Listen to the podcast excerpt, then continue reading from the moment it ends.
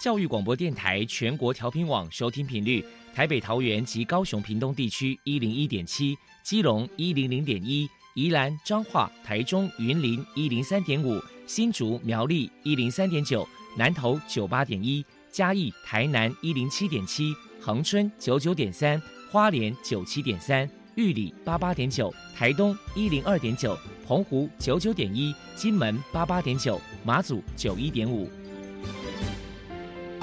爱是包容，爱是牺牲，爱是分享，爱是服务。因为爱，特殊教育充满了无限的可能。用爱关怀身心障碍同学的未来，用心倾听资赋优异子女的心声。欢迎老师、家长、同学们，大家一起加入特别的爱这个大家庭。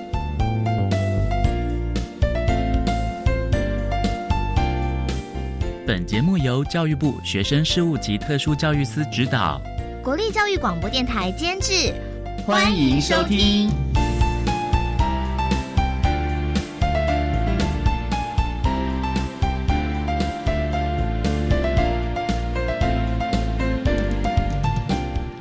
因为爱，我们在空中相会，欢迎您再度收听特别的爱，我是小莹。这个节目在每个星期六和星期天的十六点零五分到十七点播出。在今天节目中，将为您安排三个部分。首先，在“爱的小百科”单元里头，波波将为你安排“大树抱抱”单元，为您邀请苏丽明女士为大家分享智障儿家长的教养经验，希望提供家长、老师可以做参考。另外，今天的主题专访为您安排的是《爱的随身听》，为您邀请获得一百零九年优良特殊教育人员荣耀的国立园林高级家事商业职业学校特教班的陈美华老师，为大家分享最重要的能力，谈高中教育阶段智能障碍学生教学的策略以及职涯发展建构的重点，希望提供家长、老师可以做参考。节目最后为您安排的是《爱的加油站》，为您邀请获得一百零九年优良特殊教育人员荣耀的国立湖尾高级农工职业学校的张浩新老师，为大家加油打气了。好，那么开始为您进行今天特别的爱第一部分，由波波为大家安排大树抱抱单元。大树抱抱，特殊儿的父母辛苦喽！我们将邀请家长分享教养的技巧、情绪舒压、夫妻沟通、家庭相处，甚至面对异样眼光的调试之道。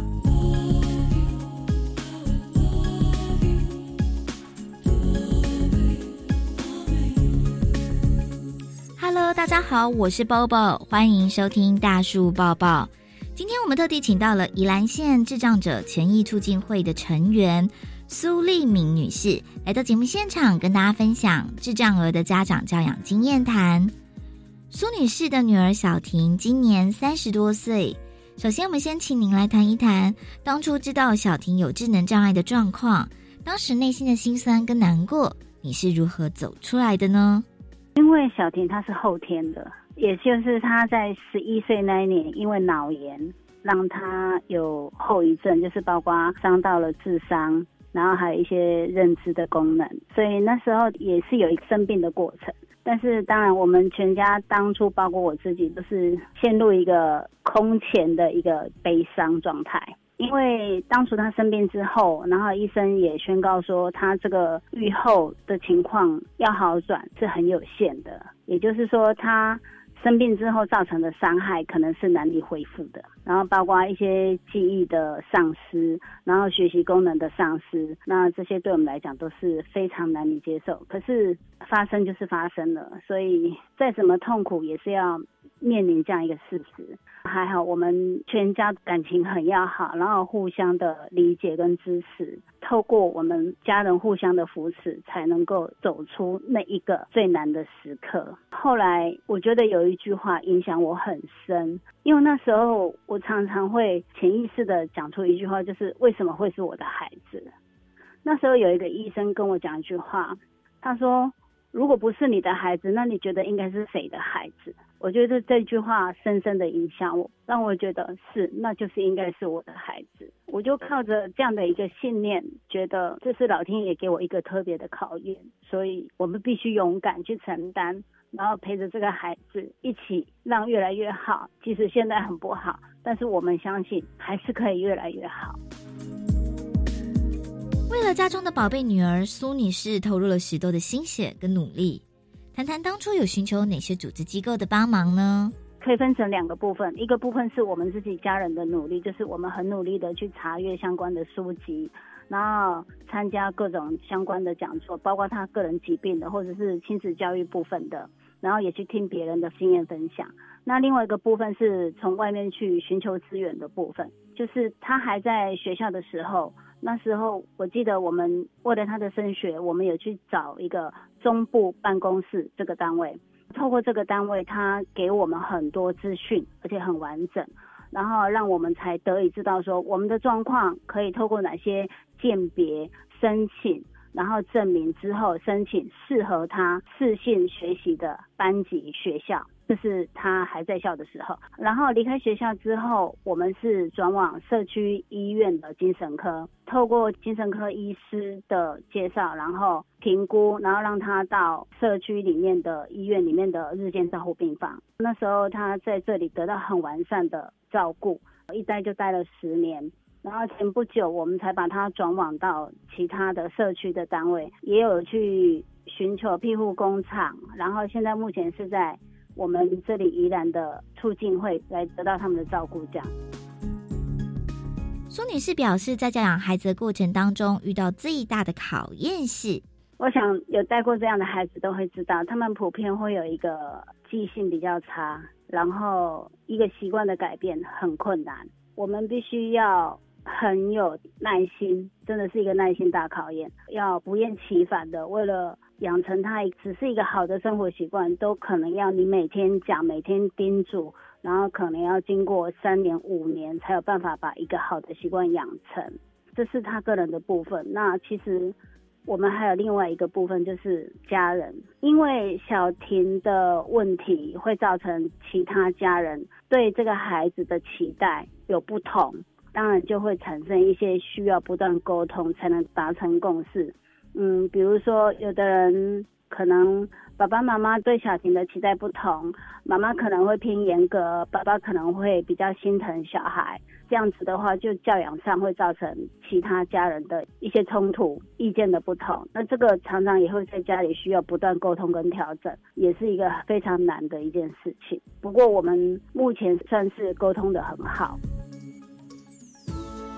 接下来，我们请苏女士分享一下小婷与其他兄弟姐妹的相处互动。您的教养诀窍是什么呢？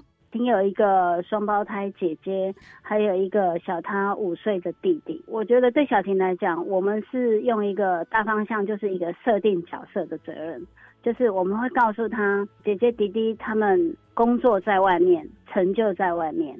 我们会告诉小婷说，你的成就在里面，在家里面。我们会告诉她，像姐姐弟弟工作这么忙，家里没有人可以帮忙爸爸妈妈，那包括以后爸爸妈妈也需要有人陪伴，然后孝顺。那我说，像这件事啊，就是家里你是总管，以后就是你当家里最重要的，由你来负责。那他也很能够认同。我们是用这样的方式。面对小婷的情绪问题，不晓得舒女士，您的教养方法是什么呢？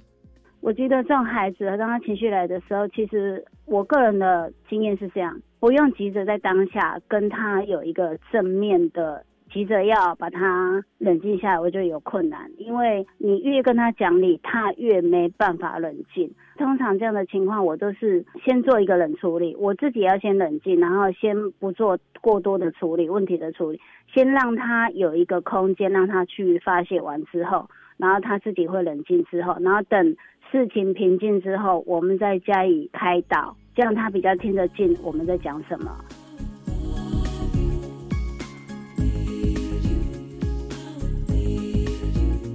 再来，我们请您分享一下宝贝女儿有没有做一些让您觉得窝心感动的故事。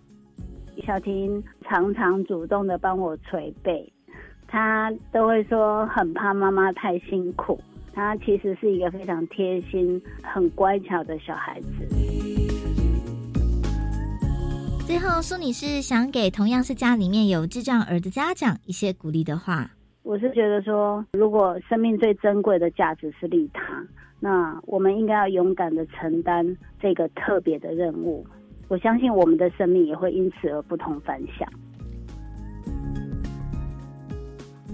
非常谢谢宜兰县智障者权益促进会的成员苏丽明女士接受我们的访问。现在我们就把节目现场交还给主持人小莹。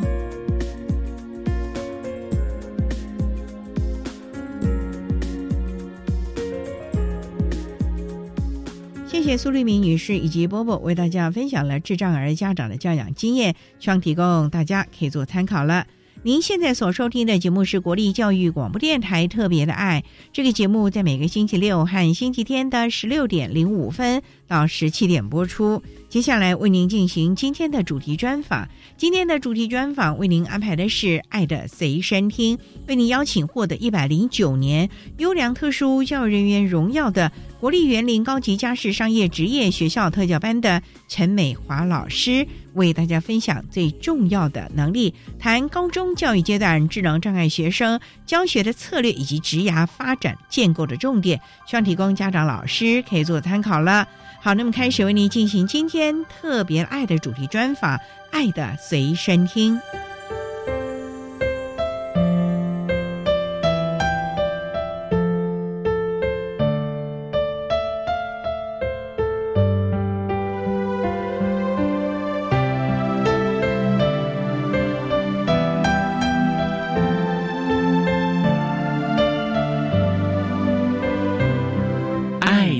随身听。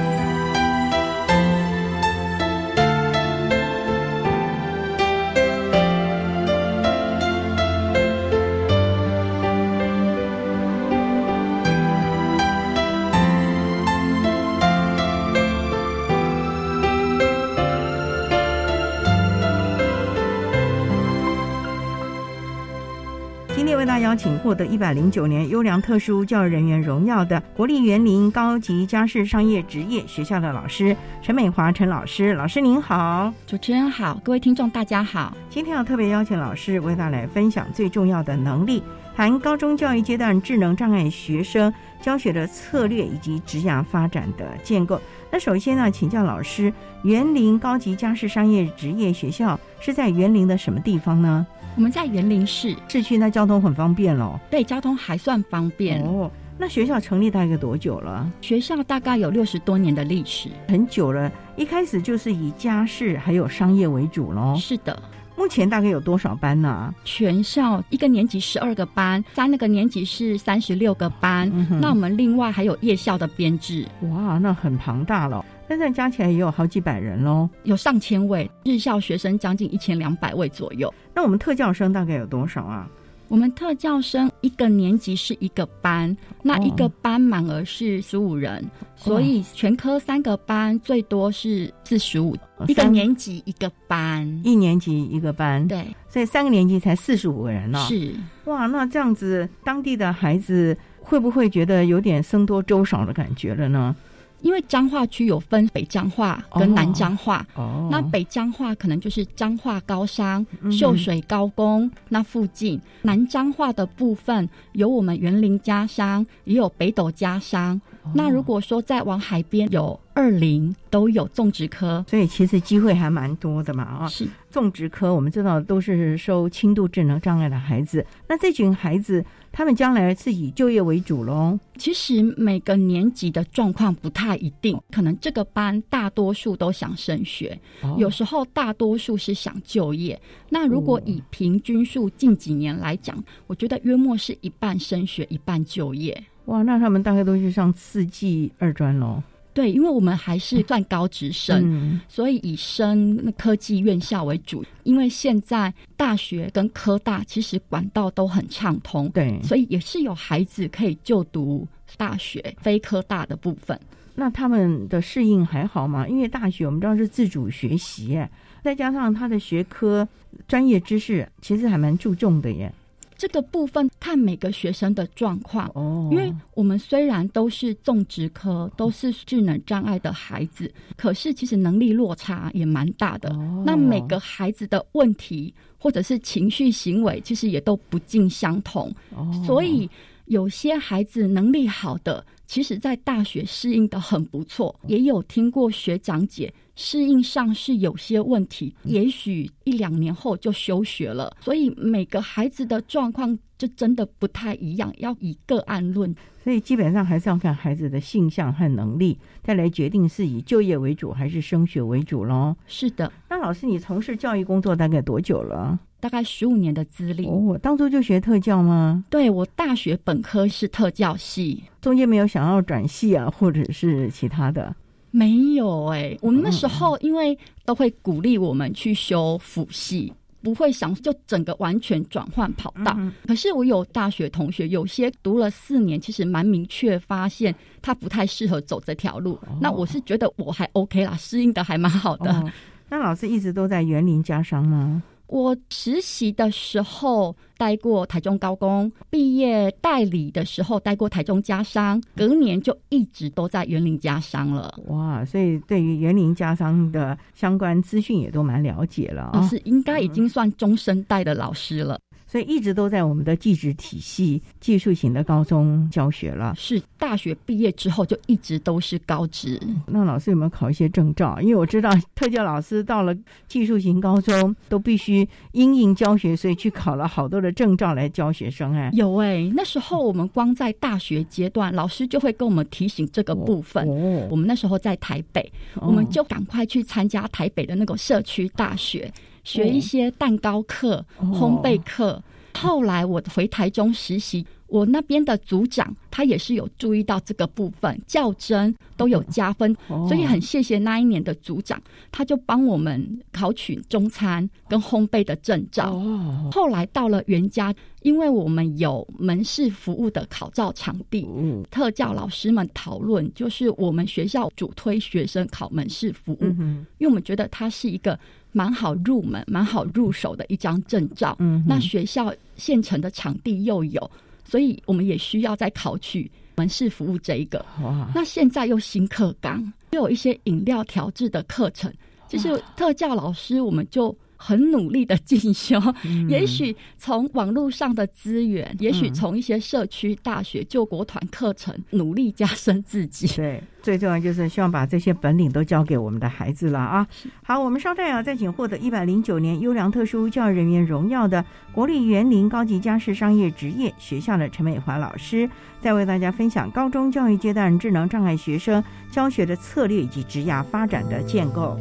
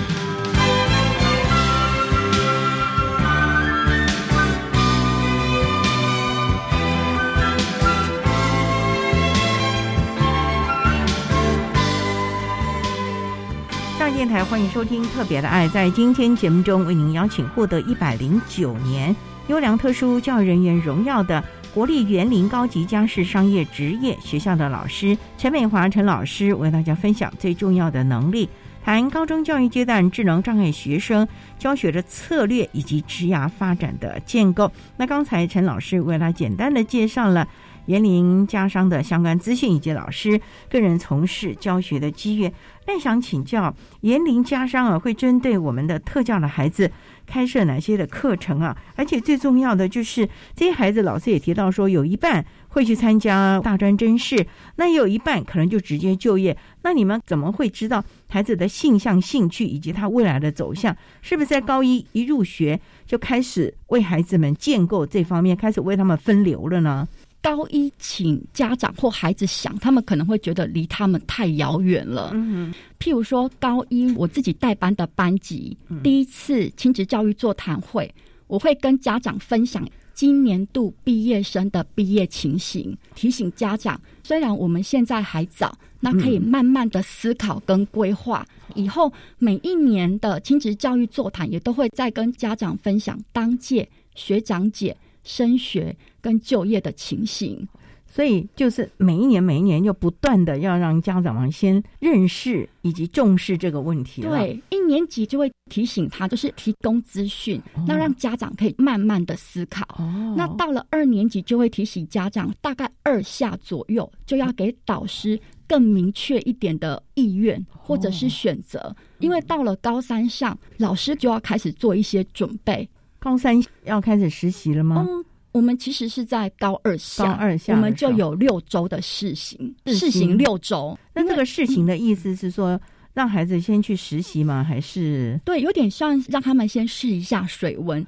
有些学校的做法可能会到高三就开始一整学年，每周两到三天的实习。那我们学校一直以来的做法都是在高二下期末最后六周，每周两天就让学生去试水温，因为这样子可以避免有时候孩子他选择的厂商，可是他去了之后，他可能会发现这个其实不是他喜欢跟他想要的。嗯，那如果说。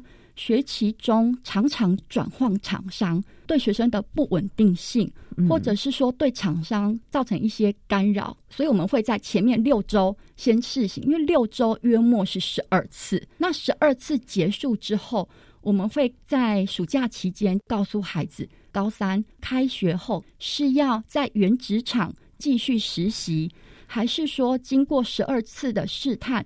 你认为这并不适合你，那你可以赶快找新的职场，未来一年稳定性会比较好一点。这个是我们园林家商试行多年来感觉这样的一个策略是比较正确的，也比较适合的喽。对，因为等于说高三出去的时候。他有前面十二次的经验，其实他们很快就上轨道了，就已经也比较稳定了啊。是，好，那我们稍待啊，再请获得一百零九年优良特殊教育人员荣耀的国立园林高级家事商业职业学校的老师陈美华老师，再为大家分享高中教育阶段智能障碍学生教学的策略以及职涯发展的建构。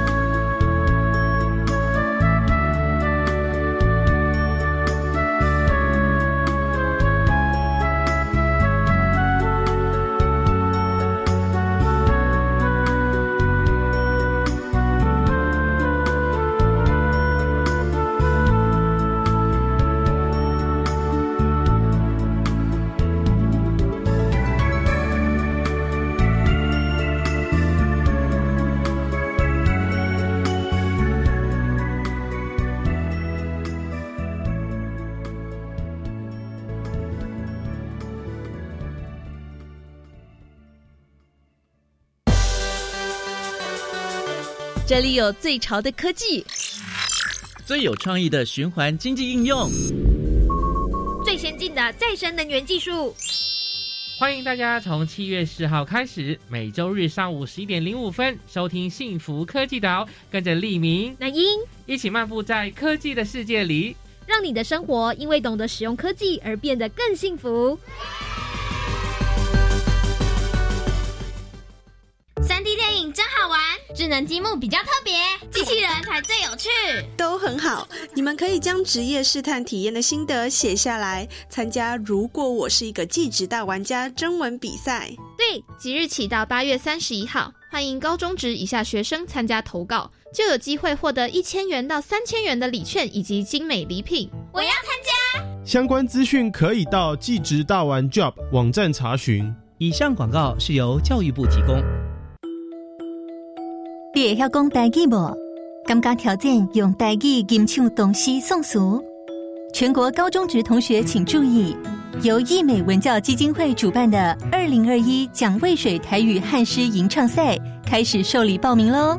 即日起至七月三十日截止，第一名奖学金高达二十万元。详情请上网搜寻“二零二一蒋渭水台语汉诗吟唱赛”。管那么的水，落嘎西木啊！大家好，我们是欧开合唱团。您现在收听的是教育电台。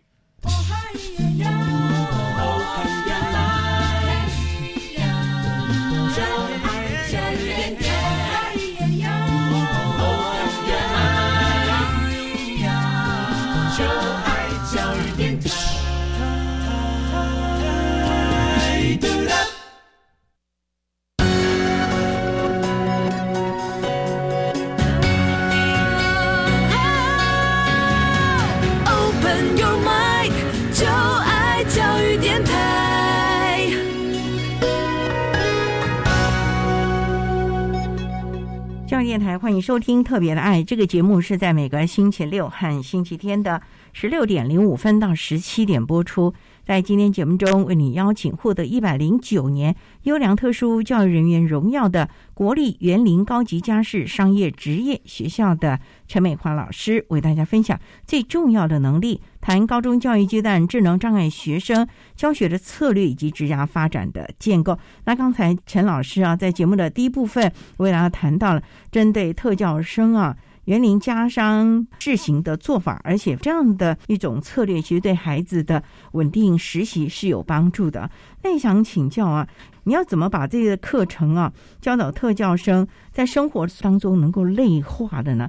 就像可能是门市管理啊，或者是等等，你要怎么让他在课堂当中能够内化到职场啊？我任教的有一般课程跟实作的科目。那我们一般课程实用数学，我们是采一二年级跨年级分组。A 组是能力比较好的，所以 A 组比较大的比例学生是选择升学，所以我们的上课内容就采用普通班的数学课程，予以简化，就是教比较基本、简单一点点的概念。这样，例如怎么教啊？譬如说像多项式，我们可能。顶多就是解到一元一次方程式，可能二元二次对我们的学生来讲难度太高太抽象。我们可能从多项式的基本概念跟认识，譬如说判别这个题目的多项式，它是所谓的几次，那它有分成几项。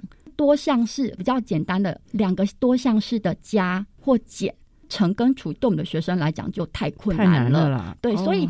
普通班一个章节可能分五小节，嗯，那我们可能可以教前面第一节或者是到第二节，可是三四五可能对我们的学生就比较困难一点。B 组的学生能力比较弱，那它的内容就采生活化的数学，可能是看磅秤啦、看日历啦、金钱使用啦、时间计算啦。各组老师的评量考卷还是会再调整，可能有 A、B 卷，甚至有到 C 卷。因为孩子的能力，对能力各组间还是有落差。那在教授的十座科目上，主要的有烘焙、中餐跟清洁。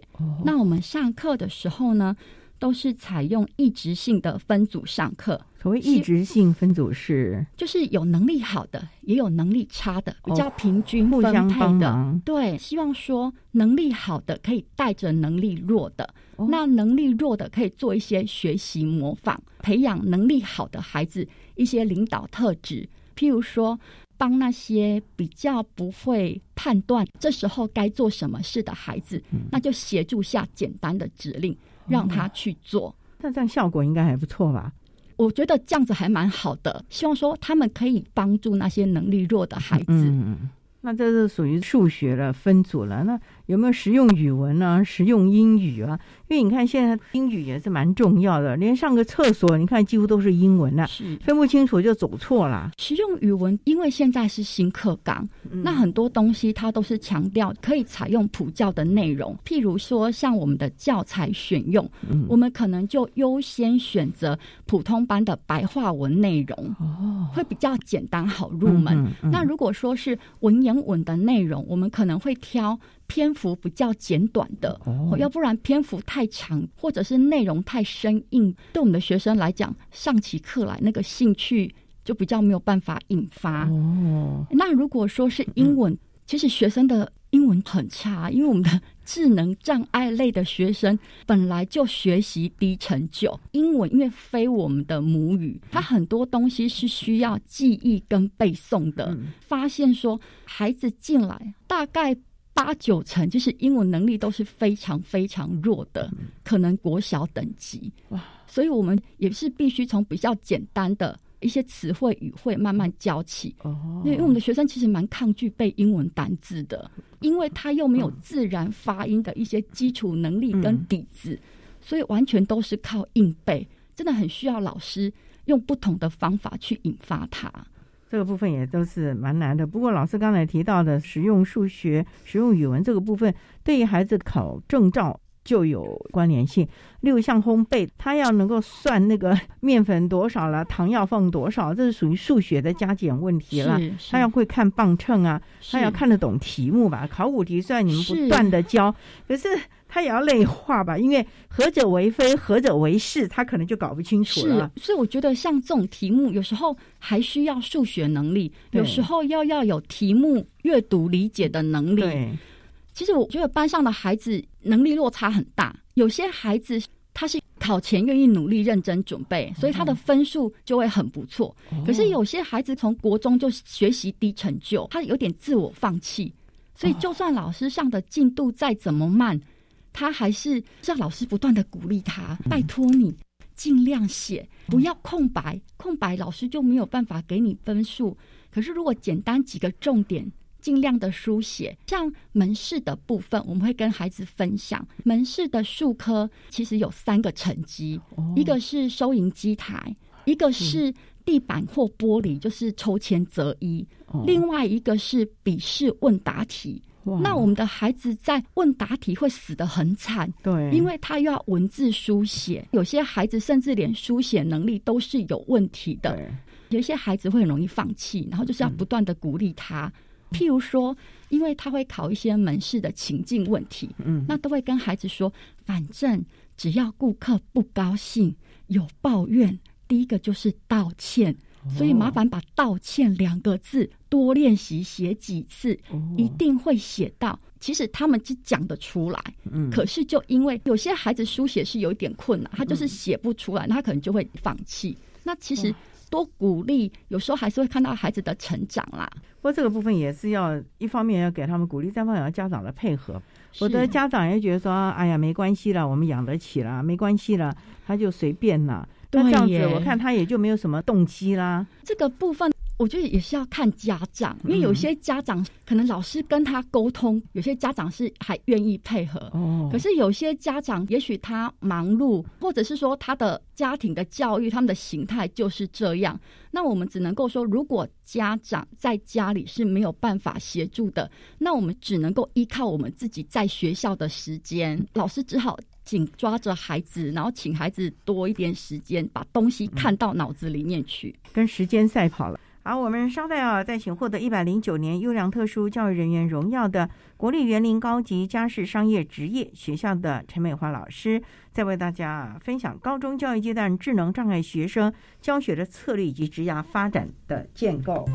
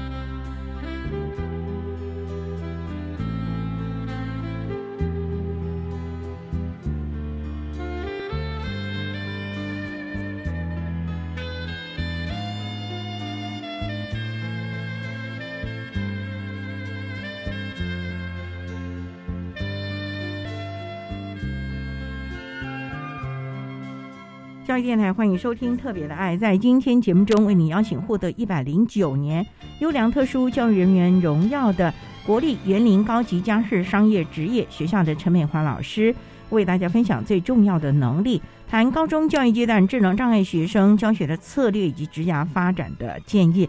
那刚才啊，陈老师为大家谈到了在课程当中如何教大家实用的学问或者是应用的技巧，在他生活中内化。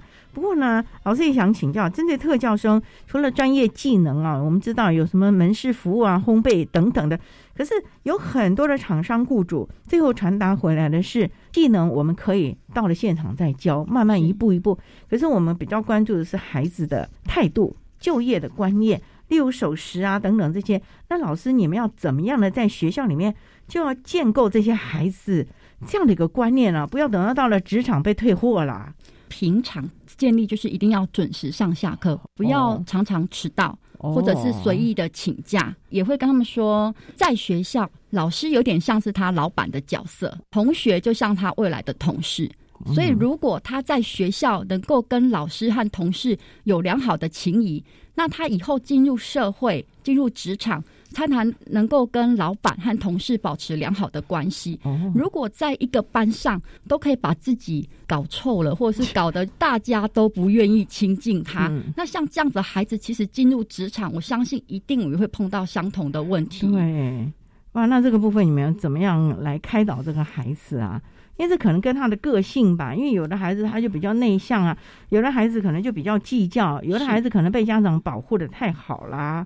对学生，我觉得老师的角色就是一再的耳提面命，就是像刚刚主持人所说的，他其实就是一个习惯，或者是说他与生俱来的特质就是如此，这个没有办法短时间就改变，所以总是要不断的耳提面命，然后各式各样的机会教育。我觉得有些孩子可能先天上他就是属于比较这一类的，我会希望至少让孩子知道。自己错在哪里，或者是自己这样的行为，别人的观感是什么？至少要知道他是被不喜欢或被讨厌的。不要说完全的无感，也不知道别人对他这个是比较嫌恶的。这个无感就有点麻烦了，因为家长都太包容了，学校老师也都还蛮包容的耶。老师是会包容，或者包容的是说容许你一再的犯错。那老师当然只能选择原谅你。那你愿意改正了，老师还是会包容你跟接纳你。可是会提醒孩子。外面的现实社会跟职场不是这样，老板可能就抓狂了，就把你辞退，你再弄个几次，一次第二次就觉得一样要付薪水，那我就聘用一个比较好的员工，也不会惹我生气，对，或者是员工还要把他当大爷供奉，类似这种感觉，嗯，哇，会有这样子要当大爷供奉的，现在少子化，所以家长是比较宠，或者是比较舍不得孩子做事，有些孩子其实。能力也不是很好，可是可能他的期许或家长的期许是很高的。就老师的观察，就会觉得其实跟你的能力不符，或者是说他并没有去认清自己或孩子实际上的状况。那像这种的话，可能在找实习或者是日后的就业就有问题喽。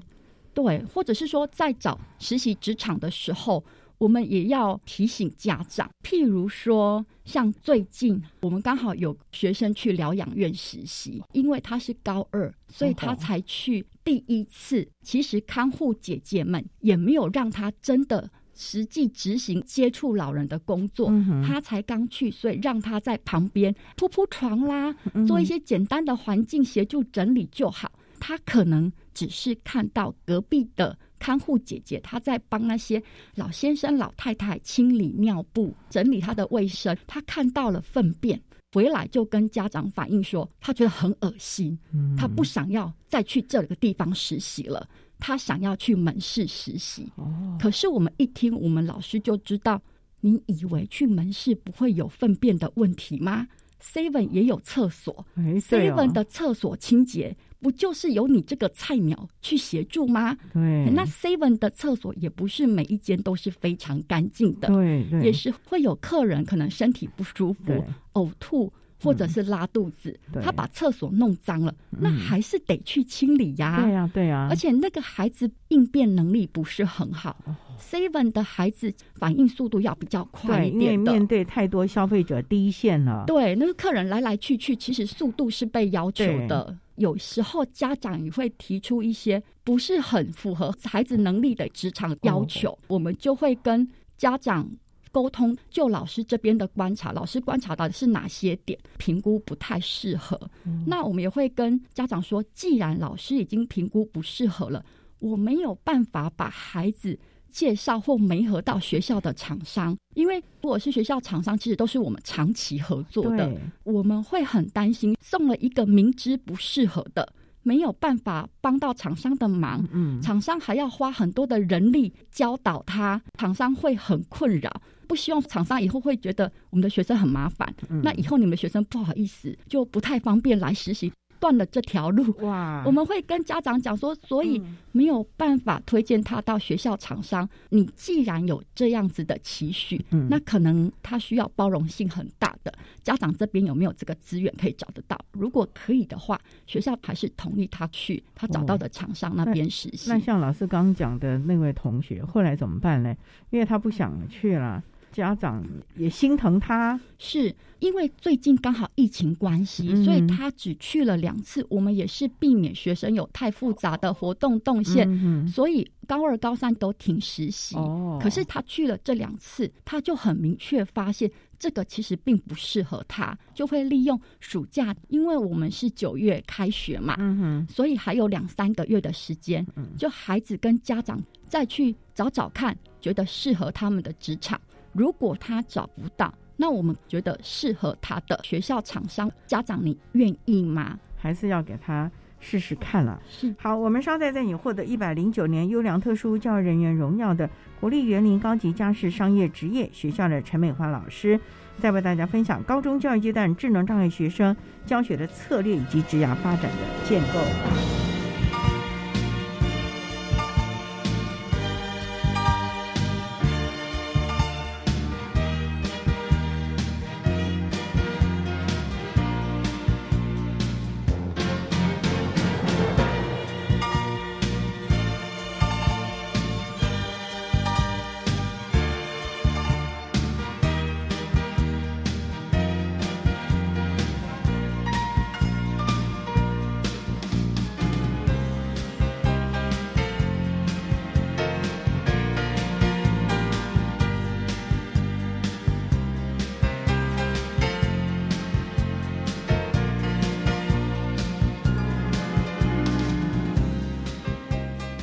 台欢迎收听《特别的爱》。在今天节目中，为您邀请获得一百零九年优良特殊教育人员荣耀的国立园林高级家事商业职业学校的陈美华老师，为大家分享最重要的能力，谈高中教育阶段智能障碍学生教学的策略以及职涯发展的建构。那刚才啊，老师为大家分享了跟家长的沟通啊，那也想请教了，老师教学这么多年，在您过往所教的孩子们，可能已经毕业多年了，他们在职场上的适应如何？我们一直很担心这些孩子的持续力，不要三天两头的换厂商或者换工作的内容，这其实是滚石不生台的呀。是。我们毕业校友大部分都属于。不需要太专业技术型的工作，哦，可能是工厂型的啦，或者是清洁工作。那如果说是比较活泼大方、应变能力又好的，可以在餐饮的外场，或者是担任洗发助理。在原家十多年，我们特教老师们觉得比较印象深刻的一位校友的发展是，大概在去年的疫情期间，我们有一位特教老师，他荣升秘书，他之前有担任过特教组长，他发现校长室外面有一个身着公车司机那种蓝衬衫、西装裤，戴着口罩，在校长室外徘徊。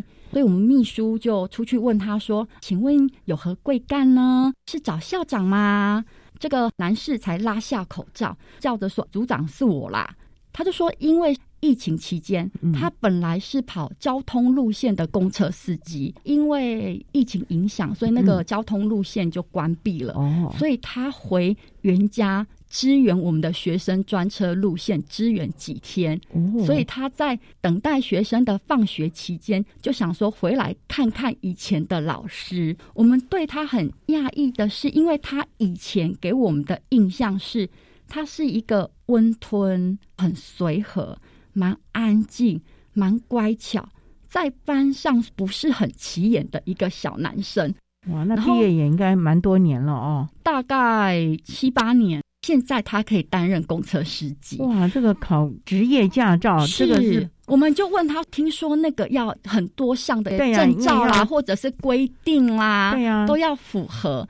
那就问他说，你是怎么准备的？对耶。那他就说，没办法，为了生计，他也是只好硬着头皮准备。那这个孩子，那个组长，他就说，记得他以前实习，他是在自家，他因为他们家在田尾。那有做一些园艺工作，所以实习的时候就跟着爸爸妈妈协助家里的园艺事业。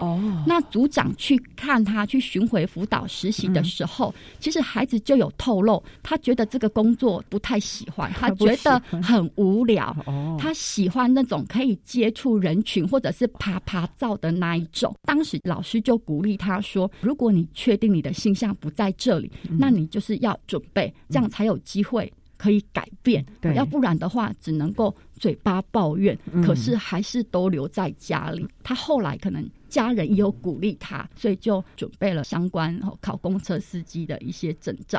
哇，那很顺利就当上了。哇，这也是让人觉得还蛮温馨的一件事情了。看到孩子，因为公车司机没有那么好考。蛮难得看到我们种植科孩子从事这么有专业性跟技术性的工作，对，然后都觉得哇，我们平常在学校推证照，让孩子知道准备证照要怎么努力准备，这是一个蛮印象深刻的。那另外嘞？另外一个是有一个毕业校友，那时候也是刚好老师手上知道一个征才活动，是在我们园林某国中征求警卫。那我们知道那个孩子毕业后也是在找工作当中，那老师就把这个国中征求警卫的资讯提供给他，提醒他说报名快截止了，赶快去报报看，试试看也好，没上就算了。那一个孩子的特性是。他虽然在文字书写上很弱，嗯，可是他当时在班上。其实他应变能力很好，是老师很得力的一个助手。很多工作只要交代给他，他都会蛮认真负责执行，然后会主动来跟老师汇报。哎，他已经做到什么样的程度？那蛮好的。对，所以他后来顺利录取上了，也有同事的小朋友读那一所国中，所以还会有机会碰面。他在那边做的很适应很好，也获得那个学校人士的称赞。最近有听说，他甚至还可以到总务处做一些支援工作，就是他不只是警卫工作做得好，其他部分也都是可以协助的。哇，这是我觉得老师听了应该也很开心，孩子能够在社会上适应良好。而且这个工作等于就是还蛮稳定了，所以我觉得孩子的主动性很重要。嗯，所以啊，老师有时候不见得这个孩子就能够马上找到很好的工作，也可能我们不断的在试探这个孩子的兴趣性向。可是基本上就是一些该有的概念、工作的概念啦、态度啊这些，如果把它建构起来的话，其实孩子到哪里，只要他这个观念正确，其实都可以好好发展。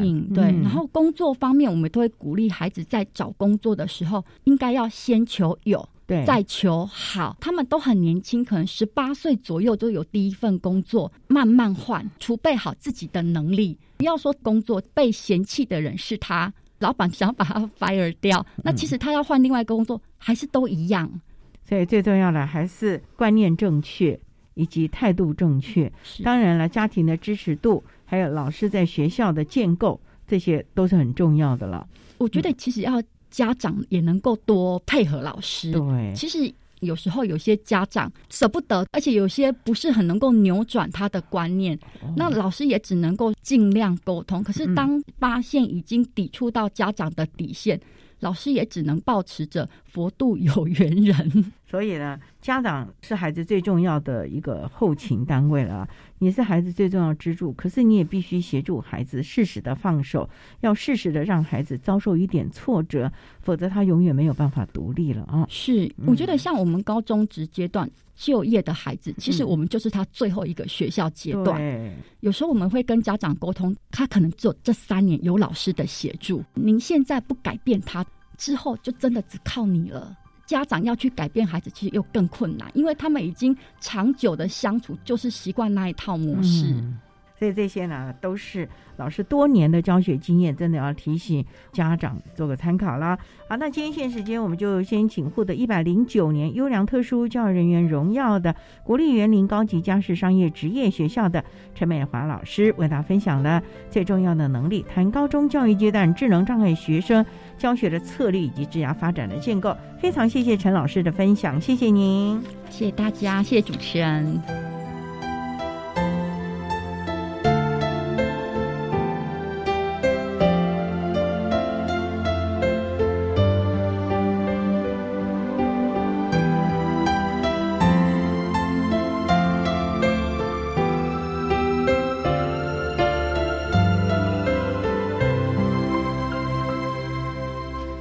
谢谢获得一百零九年优良特殊教育人员荣耀的国立园林高级家事商业职业学校特教班的陈美华老师，为大家分享最重要的能力，谈高中教育阶段智能障碍学生教学的策略以及职涯发展建构的重点，希望提供家长老师可以做参考。您现在所收听的节目是国立教育广播电台特别的爱节目，最后为你安排的是爱的加油站。为您邀请国立湖北高级农工职业学校的张浩新老师为大家加油打气喽！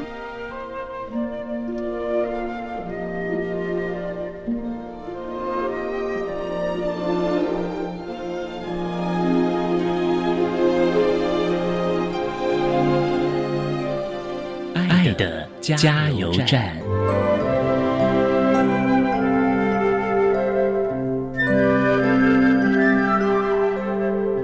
各位听众大家好，我是一百零九年优良特殊教育人员，目前任职于国立湖尾高级农工职业学校的张浩新老师。面对身心障碍学生时，有几个策略。第一个，面对孩子的时候，就是要去欣赏他的优点，再改正他的缺点。每一个孩子总是喜欢听老师夸奖他。第二个部分，在跟家长沟通的时候，通常我都会异地而处，换位思考。有时候我们要去想一想，站在家长的角度，如果我是家长，我需要老师提供哪些协助跟帮忙？我们尽量用同理心与家长互动，这样更能走到家长的心里。第三个不容忽视，身心障碍学生的家长大多是属于社经地位较低的，所以我们要如何从旁协助家长，提供适切的家庭教育给学生，这是所有老师要共同努力的。最后跟大家分享：以爱传爱，爱无爱，将心比心，心更心。谢谢。